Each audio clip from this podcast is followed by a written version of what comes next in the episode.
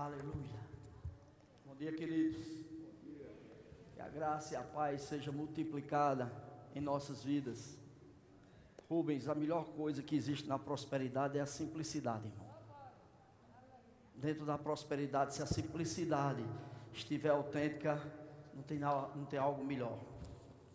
Quero agradecer a Deus, porque Deus escolhe o homem com vida. E esse convite do ministério na pessoa do pastor Tiago, sou muito honrado de poder estar aqui debaixo de uma unção para compartilhar aquilo que Deus quer que a gente compartilhe, porque é um assunto tão precioso e que tem muita gente que questiona quando fala em prosperidade. Mas hoje você vai entender que prosperidade é uma coisa e que riqueza é outra. Mas nós estamos falando de um tema que foi levantado por inspiração, que vai além de prosperidade, se chama a excelência para prosperar.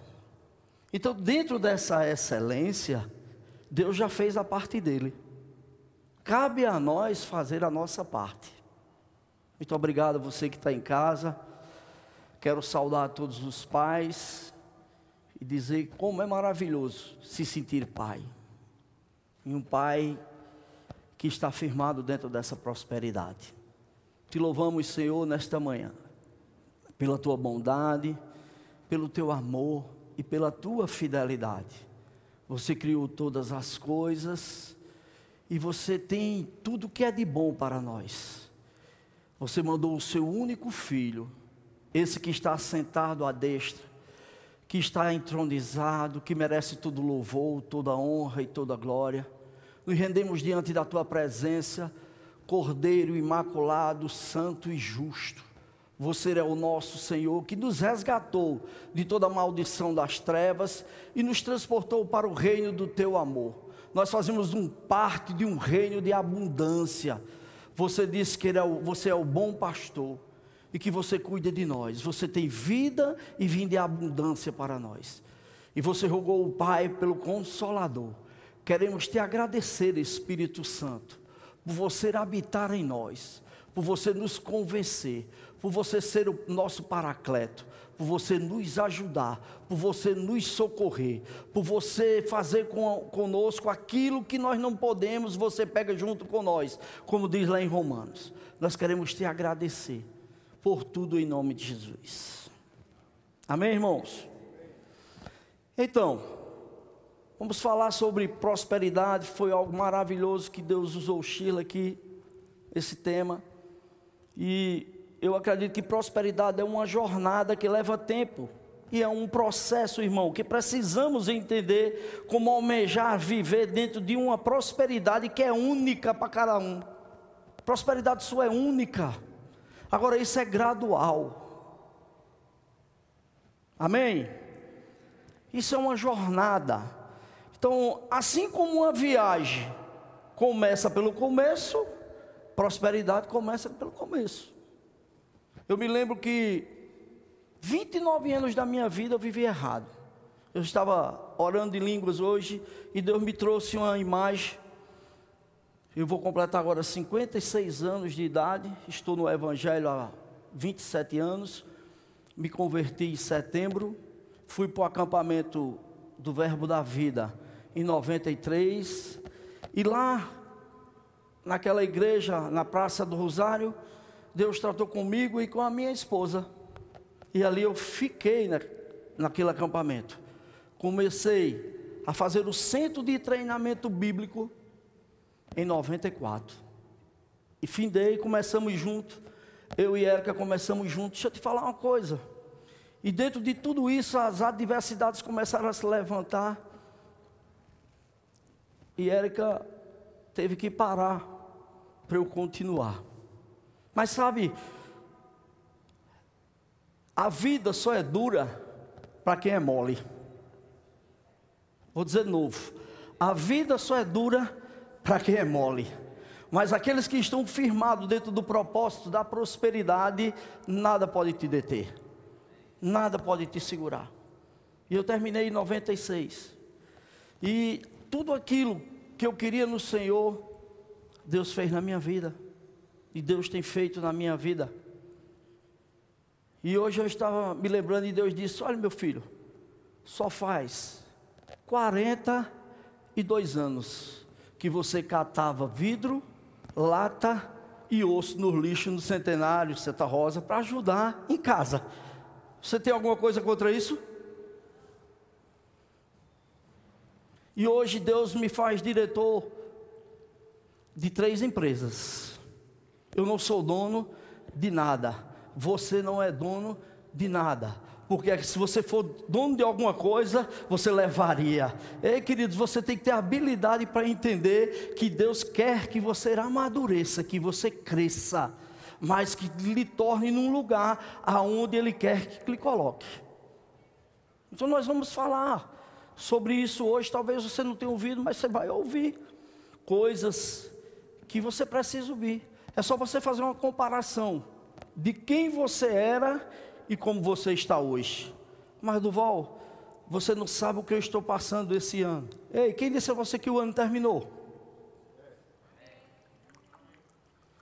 Vou dizer de novo, quem disse a você que o ano terminou? Nós tivemos palavras proféticas na virada do ano, que esse ano ia ser o ano do dobro. Sim ou não? Não, vou perguntar de novo. Ia ser o ano do. Quem está crendo para isso? Eu estou crendo, meu filho. Quem está mais crendo aqui agora sou eu. Mas, Duval, que ano difícil. Eu vou te mostrar como é que as coisas se tornam fáceis. Quando você busca o conhecimento de Deus, tudo na tua vida é fácil. Abre em Provérbios 14. 14, 6.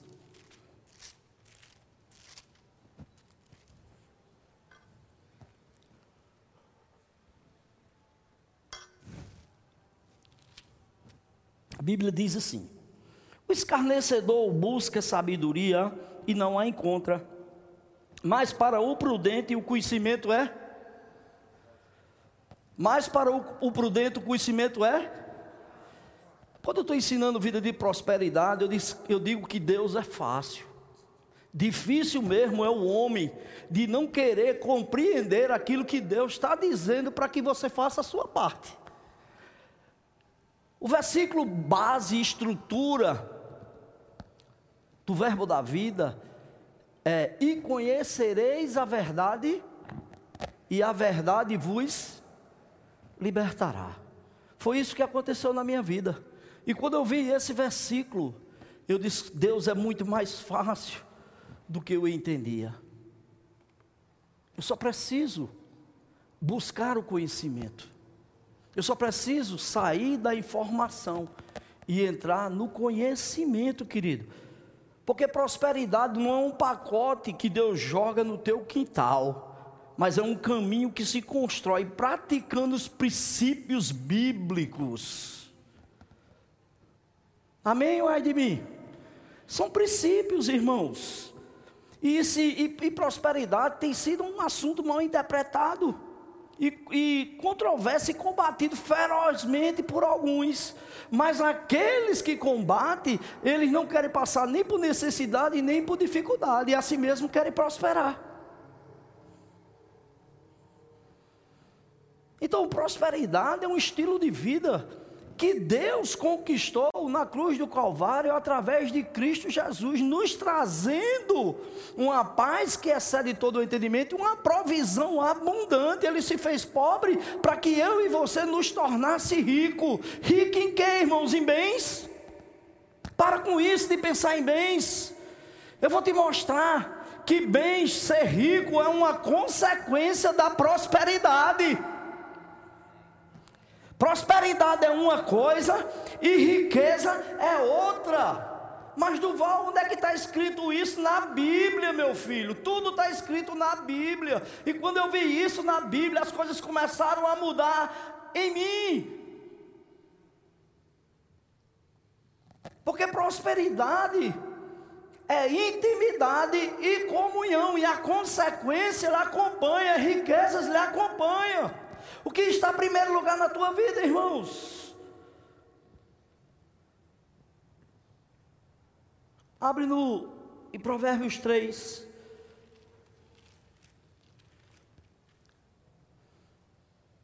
Agora, a falta de equilíbrio sobre andar em prosperidade tem causado problema em alguns irmãos em algumas pessoas tradicionais, religiosas, mas quando isso é alinhado, tudo vai dar certo.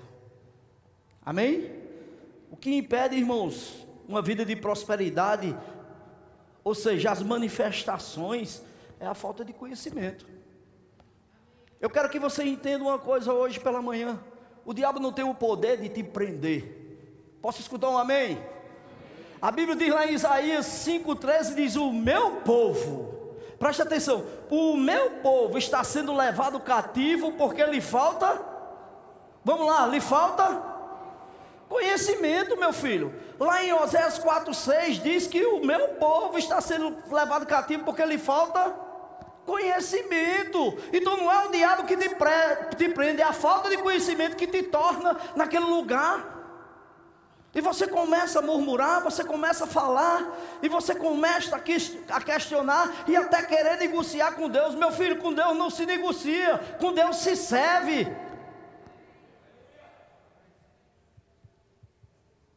Ei, entenda que a Bíblia diz que nós já fomos abençoados com toda sorte de bênção no reino espirituais, nas regiões celestiais. Qual o problema? Não traga regiões celestiais aqui para a terra. Mas Duval, você não sabe o que é que eu tenho passado nesses dias. É muito aperto. É muita situação. Eu também passei. Eu também tenho passado. Mas tem um versículo na Bíblia que Deus fala, irmãos. E nós vamos falar depois desse versículo que eu vou ler, nós vamos até lá, porque eu quero lhe animar a você alinhar o seu coração e agir de forma correta diante das adversidades e das situações. Se Deus não pode te parar, ninguém pode te parar, diga isso. Se Deus não pode me parar, diga. Ninguém pode me parar. Ei, existe o maior o maior que habita em nós é maior do que o que habita no mundo. Tem muitos crentes dizendo: Eita, eu quero ir para o céu. E quando chegar lá no céu, eu vou falar com Moisés, eu vou falar com Abraão. Caramba, como Moisés foi um homem ousado. Rapaz, o, o mar se abriu. Moisés falou, o mar se abriu. Moisés, é, Abraão Querido, deixa eu te dizer uma coisa, Paulo. E Deus disse a mim que eles vão dizer assim: muito maior aliança foi a de vocês. Nós tivemos Deus conosco o tempo todo, mas vocês são privilegiados, porque vocês, o Espírito de Deus, habita dentro de vocês. Ei, você tem que dizer: esse o maior habita em mim.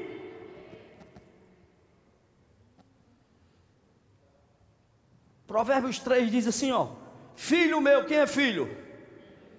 Vou perguntar de novo: quem é filho? Então é comigo e com você que ele está dizendo: Filho meu, não te esqueça do meu ensino, e o teu coração guarda os meus mandamentos. Preste atenção, ele começa dizendo isso. Ele começa, a, a Bíblia, irmão, está cheio de promessas. Deus está dizendo: faça a sua parte que eu faça a minha. Muitas vezes tem crentes falando as promessas e nada tem acontecido na tua vida, porque você não tem feito a sua parte. Deus não é homem para que minta, nem filho do homem para que se arrependa, dizendo ele acontecerá. Então ele começa dizendo assim: Filho meu, não esqueça do meu ensino, e o teu coração guarde os meus mandamentos, porque eles aumentarão os teus dias e até acrescentarão anos de vida e de prosperidade. Esse vai ser o versículo dessa semana. Você vai grifar e você vai confessar e você vai declarar e você vai viver. Você vai dizer: Deus, você está dizendo que eu estou fazendo, que eu tenho que fazer a minha parte, que eu tenho que te ouvir, que eu tenho que guardar o que você quer. Eu vou fazer isso, eu vou praticar, porque eu vou ter, diga dias felizes e anos de prosperidade. E isso foi para onde? Isso é para hoje. Nada se acabou. Pai Duval, você não sabe o que tem acontecido. Deixa eu te dizer. Eu e Erika, nós passamos por uma situação difícil há alguns meses. E eu. Teve um momento que eu estava assim, degradado por conta da adversidade. Tinha contraído a Covid, toda a minha família. E eu comecei a questionar, Senhor, onde é que está? Onde é que eu estou errado? Estou pecando? O que é que está acontecendo? Foi um momento difícil, a gente ficou isolado, ninguém podia nos visitar. O pastor Tiago disse, por que não ligou? Irmão, não tem o que fazer. Não tem o que fazer, ninguém pode nos visitar. Nós temos que nos guardar sobre isso. E eu estava pela manhã, um dia pela manhã, e o telefone toca. E era o meu pastor Moacir. Ele não sabia absolutamente de nada. E não era pastor Moacir que estava falando comigo. Vocês entendem? Não era, era só a voz do pastor Moacir. Mas era Deus. Dizendo assim: Eu estou contigo. Eu sou o seu Deus. Nada pode te parar. Se levanta por dentro eu estou contigo até a consumação dos séculos. Irmãos, aquilo foi tão poderoso dentro de mim, que eu estava assim, é, eu estava num esgotamento físico, mas aquilo que eu escutei de Deus começou a trazer um, algo dentro de mim que me levantou e eu disse: eu não, for, eu não vou ficar nessa situação. Deus ela é comigo. Oh, irmão, prosperar é em todas as áreas.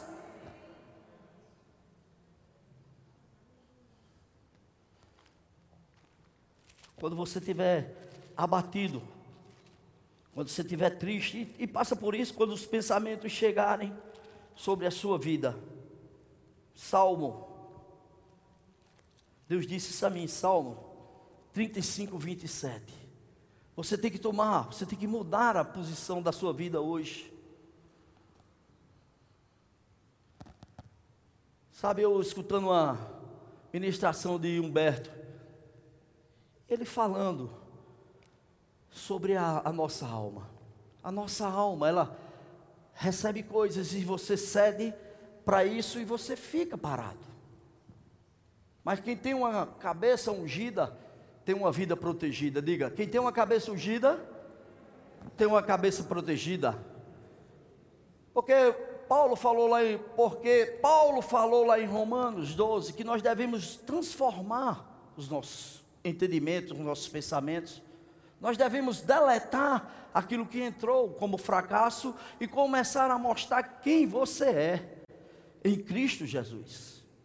Então, para você que disse, eu estou me dando uma chance, você não sabe o que é que eu estou passando, você vai fazer o que Deus está dizendo a você para você fazer hoje. No versículo é, 27 do Salmo 35, ele diz assim: Cantem, meu Deus do céu, cantar quando está tudo muito bom, quando o grupo de louvor está aqui lhe animando, até cantar você canta.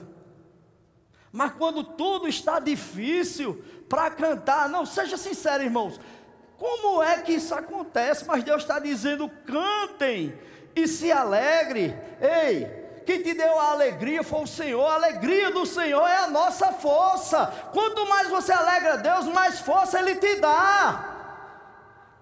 Se o diabo fazer como o pastor Bando, se o diabo não te der alegria, não deixa ele te roubar.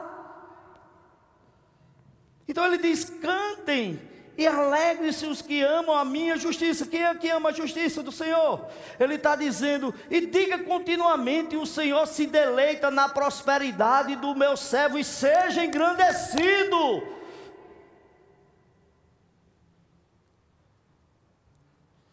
Deixa eu te dizer, anos atrás, eu estava fazendo uma feira com Érica.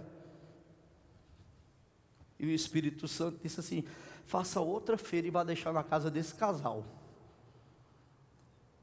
E eu cheguei para Érica, não tinha muita intimidade. Disse, Érica, uma coisa está me dizendo que a gente tem que fazer uma feira na casa de fulano e de cicrana. Érica disse, não é uma coisa não, meu filho, é o Espírito Santo. vamos fazer. Érica parou a feira lá, terminamos a nossa feira e fizemos outra.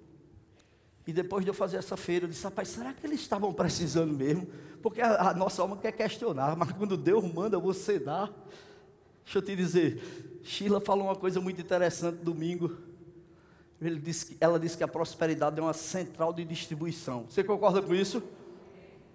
E Deus disse assim a mim: Meu filho, prosperidade e riqueza é uma pista de mão dupla.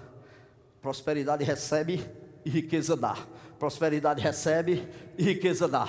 Prosperidade recebe e riqueza dá. Não deixe o diabo dizer que você não tem. Você começa a dizer: Eu sou próspero. E nós chegamos naquela, fizemos aquela feira grande, separamos, botamos numa caixa. E eu achava que eu ia chegar na casa da, da, daquele casal e encontrar o povo lastimando, chorando, murmurando. E quando eu bati na, quando eu bati lá na, na campainha, lá vem a irmã, irmão do Val, e a irmã Érica, uma hora dessa, seis horas. Eu acho que ela quis dizer assim: eu não tenho nada para receber vocês, mas sejam bem-vindos. Vamos aguardar Fulano, meu marido, vai ser uma janta maravilhosa. Querido, só tinha água na torneira.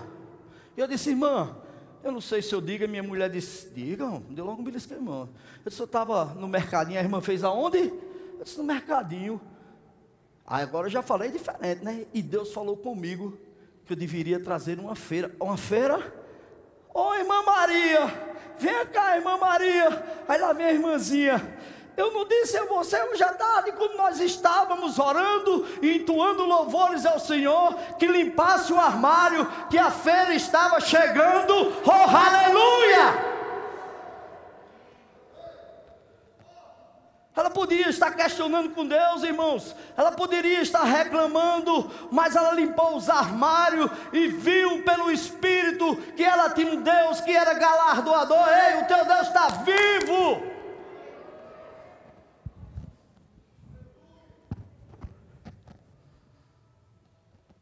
Mas tem princípios. Abre a Bíblia no Salmo 112. Jesus disse: Mateus 22, 29, errais por não conhecer as Escrituras e nem o poder de Deus. Passei 29 anos da minha vida errando, tendo medo de Deus. Ei, meu filho, você não precisa, meu amor, você não precisa ter medo de Deus, não. Você só precisa ter temor. Temor é respeito. Quando isso chegou na minha vida, tudo mudou. Tudo mudou. Salmo 112.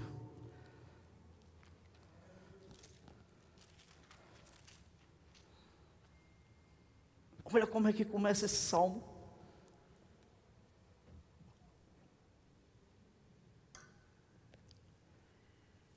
Eu digo que ignorância não é uma sentença, não, viu? Ignorância é uma acomodação.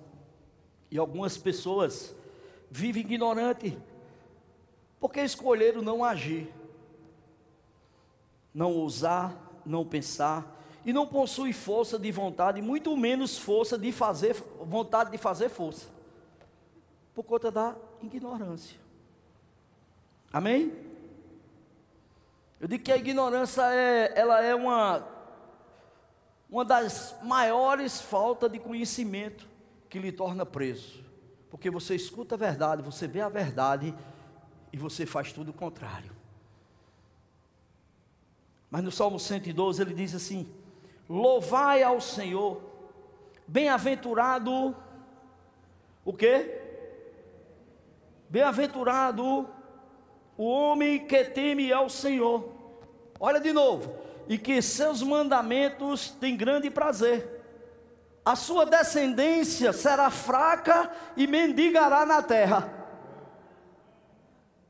a sua descendência será poderosa, a geração dos justos será abençoada. Ei, nasceu um neto meu agora e eu declaro: você será poderoso. Você, dá, você vai dar continuidade à vontade de Deus. Não vai faltar nada para você. Você vai proclamar o Evangelho. Você será uma bênção. E onde você chegar, as portas estarão abertas.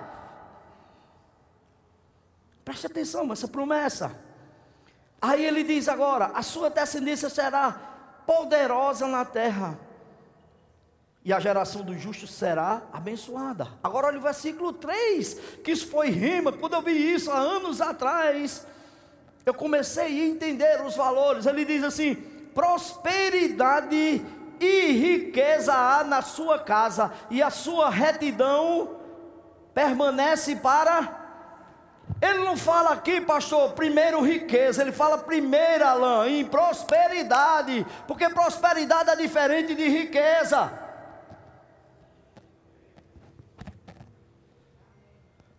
Você chega na sorveteria para tomar um sorvete, pega a casquinha e você manda colocar aquele sorvete que você gosta, sabor maravilhoso. Tem gente que gosta só de chocolate, tem outros que gostam só de morango e diz assim: agora eu quero a cobertura. E coloca a cobertura. Sim ou não? Não é? Eu mesmo, se tiver cobertura, eu tomo. Mas se não tiver, o importante para mim é o sorvete. E o que é que você quer dizer com isso aqui, Duval? Eu quero lhe dizer que a prosperidade é o sorvete, a cobertura é a riqueza.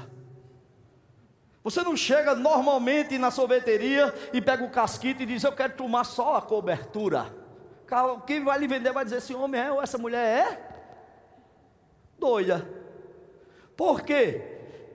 Porque riqueza sem prosperidade não dá certo, querido. E o que é prosperidade? É o homem nascer do valor, dos princípios de Deus aqui dentro. Deixa eu te dizer, nem todos os ricos são prósperos, mas todos os prósperos são ricos. Abre a Bíblia em Filipenses. Abre a Bíblia em Filipenses, capítulo 4. Sabe, irmãos, as, no, as nossas decisões vai, é, vai decidir o nosso destino. Amém? Dias melhores virão, irmãos, quando sua fé for maior do que a sua dúvida. Eita! Pastor Bando dizia que a dúvida era o, era o pecado original. Filipenses 4, Paulo dizendo, Paulo agradecendo os donativos recebidos, muito me regozijo no Senhor por finalmente renovaste, versículo 10, o vosso cuidado em meu favor. Já teis cuidado antes, mas vos faltava a oportunidade para mostrá-lo. Não digo isso por causa de necessidade, pois aprendi a contentar-me em toda e qualquer situação. Sei passar necessidade e também sei ter em abundância. Em toda maneira e todas as coisas aprendi, tanto a ter fartura como a ter fome, tanto a ter abundância como padecer necessidade, pois todas as posso todas as coisas naquele que me fortalece. Abacuque disse, irmãos, lá em Abacuque 3, que ainda que a figueira não floresça, que a vinde não dê o seu fruto, que não haja eh, gado no curral, que as ovelhas sejam exterminadas, ainda assim eu exaltarei o Deus da minha salvação. Oh, aleluia! Como está o teu coração hoje?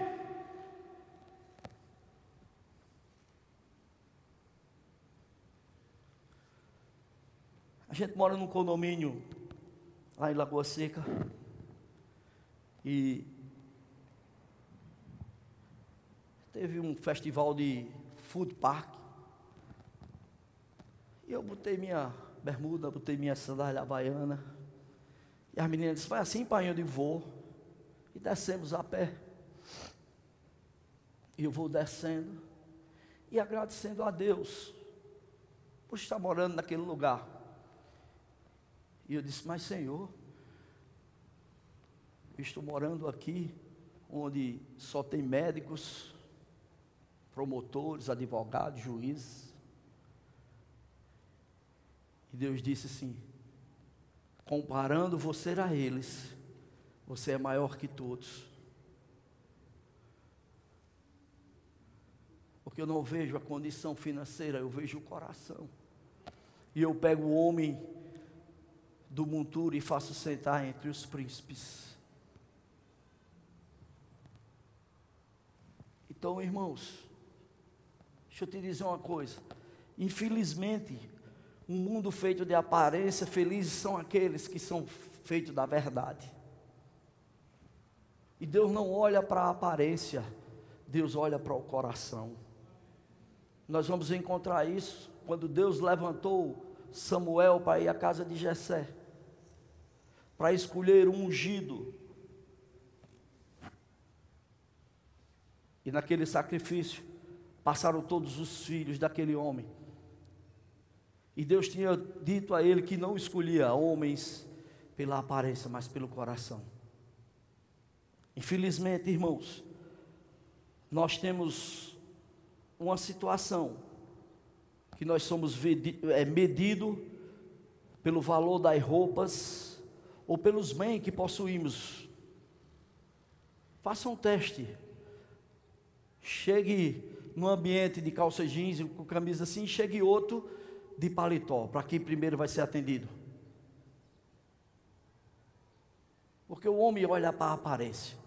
O homem é titularizado pelo que ele tem, mas para Deus é pelo que você é. A riqueza traz sucesso, a prosperidade traz valor. E o valor, irmãos, é para a eternidade. O sucesso pode ser passageiro.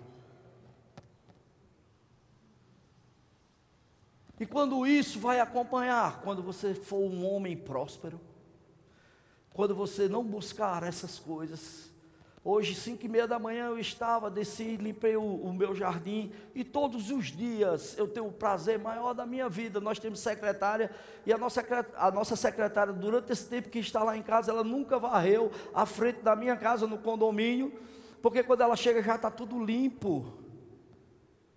Sabe, irmão, se eu fiz isso há 14 anos, há, há 40 anos atrás, qual é o problema de eu fazer hoje, mesmo tendo uma secretária para fazer isso? Aí eu te pergunto: o homem pode ser rico e ele pode ser espiritual? Pode ou não? Vou perguntar de novo: o homem pode ser rico e ele pode ser espiritual? Só te mostrar na Bíblia, você fica convencido? Só te mostrar isso na Bíblia, porque Deus não tem problema com riqueza, Deus não tem problema em lhe acrescentar riqueza. O que Deus gosta é de ver o teu coração. Amém? Ai de mim. Eu estava vendo um vídeo que eu me lembrei de uma propaganda chamada Denorex. Quem conheceu esse produto aqui, Denorex? Alguns mais velhos aqui a, a, a, conheceram. E eu estava vendo essa propaganda e estava mostrando que um empresário estava numa reunião, mas estava. Denorex é um, um shampoo capilar que ele tinha uma eficaz muito grande, e na propaganda estava um diretor e a, a, a secretária chegar na frente de todo mundo e tirando a caspa. E várias propagandas, e várias situações. E no final da propaganda, perguntaram: Denorex é remédio? E disseram: Não. Parece, mas não é remédio. Que é que eu quero te dizer? Riqueza é uma coisa e prosperidade é outra coisa. Parece, mas não é. Parece, mas não é. Abre em 1 de Reis. 1 de Reis, capítulo 3.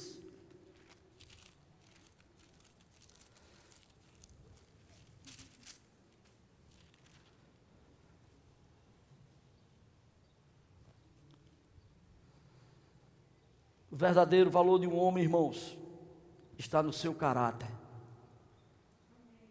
E não nas roupas do carro. Deixa eu te dizer uma coisa antes de ler isso. A realidade, ela revela a vaidade. E Deus não supre vaidade. Deus supre necessidade. Então tem coisas para mim hoje que para mim não tem mais fundamento. Mas que para você pode ter. Deixa eu te dizer, quem aqui não tem um sonho de comprar um carro novo? Se você não comprar um carro novo, eu tenho uma, faz uma propaganda minha, eu tenho a VDK e ela vende seminovo. Mas todo mundo tem um sonho de comprar um carro novo. E quando você sai com aquele carro, com todo o esforço que Deus lhe deu, e com três, quatro, cinco dias aquele cheiro de novo, se você voltar na concessionária para reclamar ou para fazer outro negócio, ele vai dizer: não, seu carro não é mais novo, seu carro agora é seminovo. Então, por isso que eu digo que a realidade, ela revela a vaidade.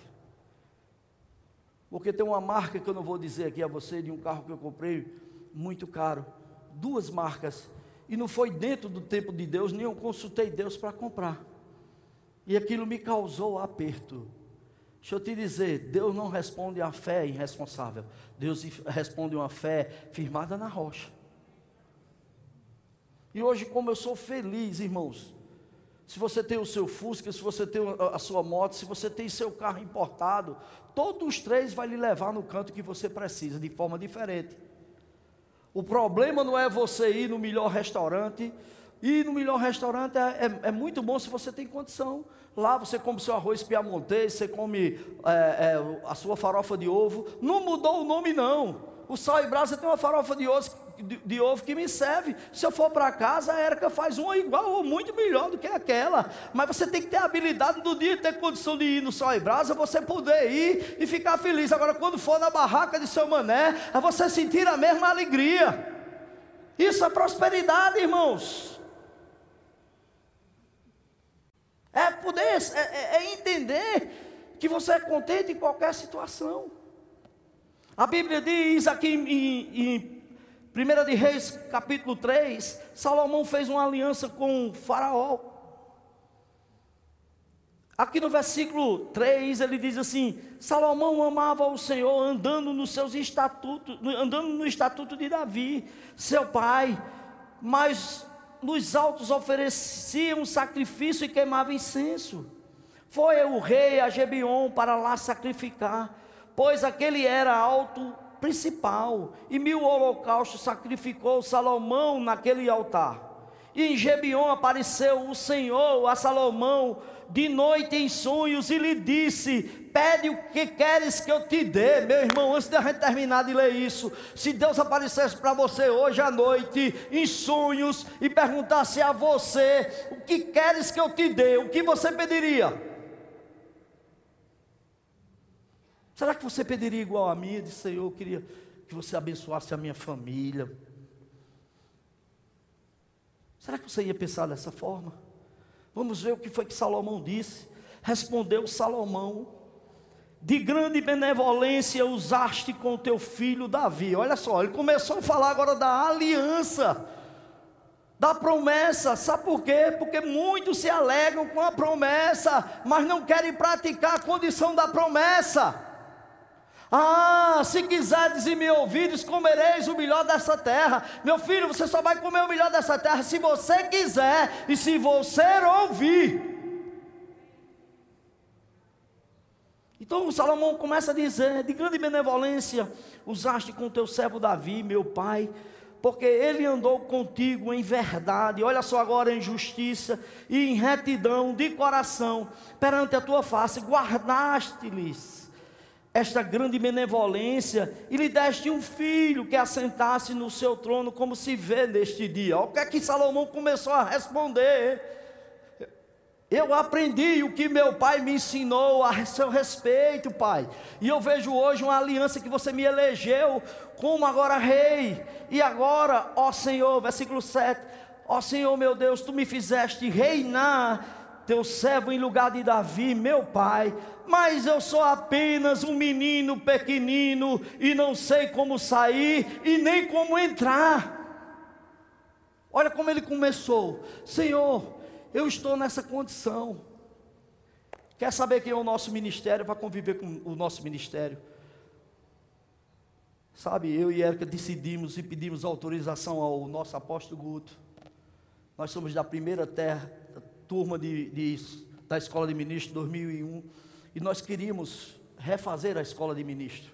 Em 2012, nós nos matriculamos na Escola de Ministros, fomos, fomos muito recebidos pelos diretores. E nós fomos ver esse menino lindo, maravilhoso, que hoje é meu pastor, que eu estou debaixo da sua visão. Tiago, eu trabalhei para Tiago, me ensinando. Perilo, Tiago Garcia, meu Deus do céu, como nós somos engrandecidos, porque o cristão que não senta para aprender, ele não serve, ele não se levanta para crescer. E eu entendi a humildade que o nosso ministério vem. Você deve se associar com pessoas desse tipo. Eu não vejo ninguém no ministério querendo se engrandecer. Você vê isso, Sheila? Você vê isso, Simon? Ninguém quer engrandecer-se. Todo mundo quer dar oportunidade um ao outro. E eu vejo Salomão falando sobre isso aqui. Quem sou eu? O teu servo está no meio do teu povo que elegeste povo grande e que nem pode contar, nem numerar pela sua multidão. Portanto, olha só o que é que ele pede ao Senhor. Ele começa a dizer: ele está reinando, ele está cuidando de um povo. O povo de quem? De Deus. Ele não estava cuidando nada dele, não, meu irmão. Ele não tinha um empreendimento, não. Ele não tinha dez lojas, não. Ele não era o homem maior que tinha rede de loja no mundo, no Brasil, não. Portanto, dá ao teu servo. Sabe, irmãos, ele disse um coração entendido para julgar o teu povo, para prudentemente discernir entre o bem e o mal. Pois quem poderia julgar este teu grande povo? Estas palavras apareceu pareceu boa aos olhos do Senhor por haver Salomão pedido tal coisa.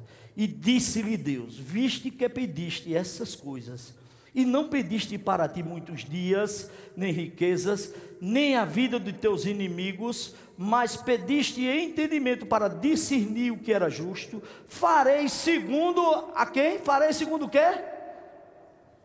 as tuas palavras, dar-te-ei um coração tão sábio e entendido, que antes de ti o igual não houve, depois de ti igual não se levantará. Também até o que não pediste te darei, assim riquezas como glória, para que não haja teu igual entre os reis durante os teus dias.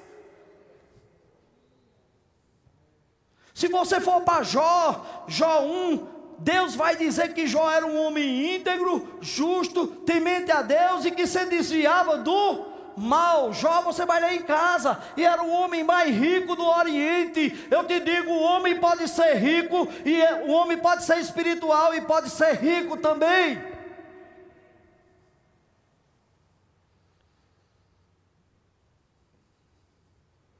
Como você tem tratado as pessoas, irmãos, que têm estado perto de você? Sabe, dentro disso, disso, dentro dessa situação, eu quero te dizer que ser simples te faz ser grande. Eita. Diga isso, ser simples te faz ser grande. Jesus disse assim: Vinde a mim como estáis, todos que estão cansados e sobrecarregados, e eu vos aliviarei. Provai de mim e vede que o meu fardo é manso e leve, e em mim encontrarei descanso. Sabe, eu vivo como que estou sonhando. Todos os dias eu entro na minha loja e eu começo a olhar para aquele prédio que foi construído. Muitas pessoas chegaram e disseram: atrás desse gordinho aqui tem outro gordinho. Atrás desse homem aqui tem aquele americano que ajudou a construir a loja. Deixa eu dizer a você, Muitas pessoas chegaram para mim, banco para negociar, chegaram para mim de uma forma diferente, porque eu era o diretor, ou era o dono daquele, daquele prédio, o dono da VDK, o dono daquela empresa. E Deus disse assim: nunca queira ser tratado pelo que você tem, mas queira ser tratado porque quem você é e porque quem você serve. E atrás de mim não tem ninguém, tem na frente, despedaçando porta de ferro e ferrolho de bronze e trazendo para nós a riqueza das nações, que não é dinheiro, é vidas. O teu dinheiro tem que aprender a servir a Deus e não você servir ao seu dinheiro.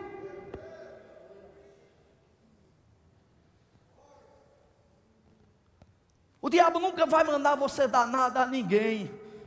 Ele é ladrão.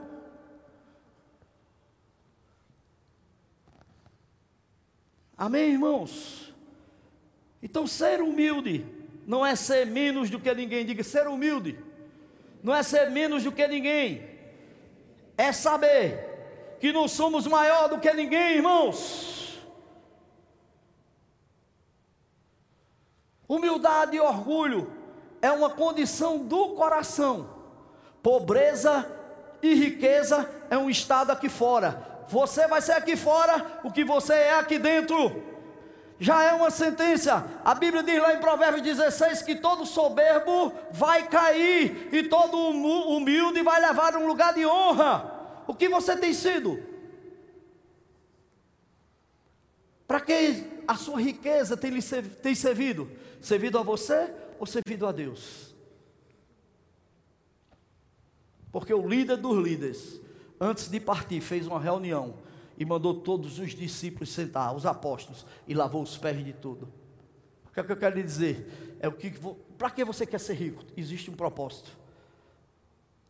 O rio ele enche e passa uma vez ou duas vezes por ano, e onde ele passa, ele leva as margens, ele limpa tudo. O açude enche, mas com o tempo ele seca, mas a fonte é diferente. A fonte vem de pouquinho em pouquinho, mas ela jorra o tempo todo, e a Bíblia diz: se você crê, como diz a, tua, a Escritura, do teu interior fluirão rios de água viva. Então, para fechar, eu quero ler Provérbios 11, 24.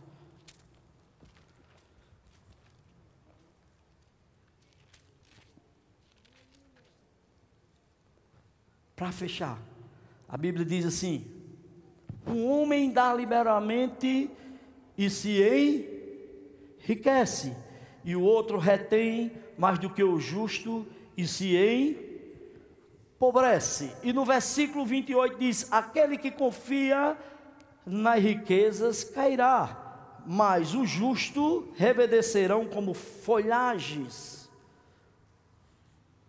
Irmãos, eu não quero nenhuma riqueza na minha mão que não possa servir ao Senhor. Eu digo que dinheiro é o maior identificador de personalidade. Ele vai dizer como você está por dentro quando você tiver ele muito. Por isso que tem pessoas que dizem, fulano era bem bonzinho, recebeu posição e dinheiro mudou demais. Porque estava lá dentro, meu irmão. Deixa eu te dizer, o teu valor é eterno. Tem um, um louvor que diz: Você tem um valor, o Espírito Santo se move em você. Você tem um valor. Esse valor ninguém pode tirar, irmãos. Esse valor ele está acima de qualquer outro lugar.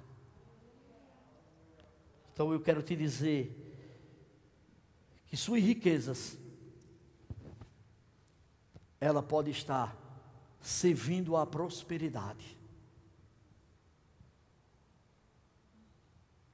Riqueza é uma coisa e prosperidade é outra coisa. E para fechar, eu quero só Deuteronômio 5. O grupo de louvor pode vir. 33.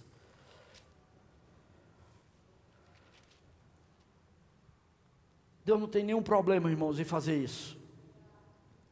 Amém? Eu tenho visto as coisas acontecerem. De um mês para cá, a minha empresa mudou assim de uma forma diferente. Porque aquilo que eu tenho declarado é aquilo que tem acontecido. Eu não vou precisar despedir nenhum dos meus colaboradores. Eu vou contratar. Esse ano eu vou contratar. Eu tenho visto um crescimento. Sabe, o mercado de automóvel, eu estava escutando a voz do Brasil, teve um aumento assim exorbitante em vendas do mês de julho desse ano para o mês de julho do ano passado porque a crise passou, a crise está na cabeça das pessoas, a vitória está no teu espírito, a vitória está aqui dentro, irmãos. A vitória está aqui dentro, diga a vitória está aqui dentro. Ei, fé não precisa fé, fé só precisa crer.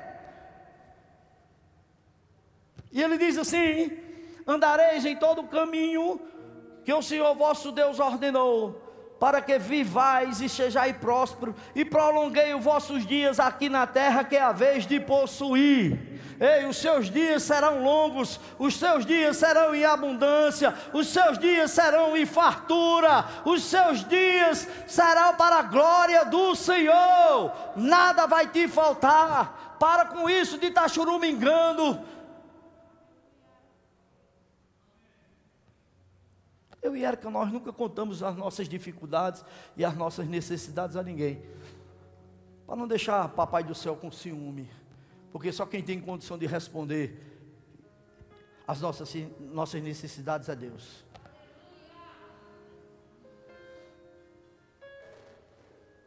Se Deus está falando esses assuntos, esses cinco domingos sobre excelência e domingo à noite, para prosperar, você deve considerar. Deus não faz acepção de pessoas, irmãos. Deus já nos deu. Pai, muito obrigado, Senhor, por esse domingo. Muito obrigado, Pai, pelo que você tratou conosco. Porque você nos esclareceu que prosperidade é uma coisa e riqueza é outra. Parece, mas não sou junto.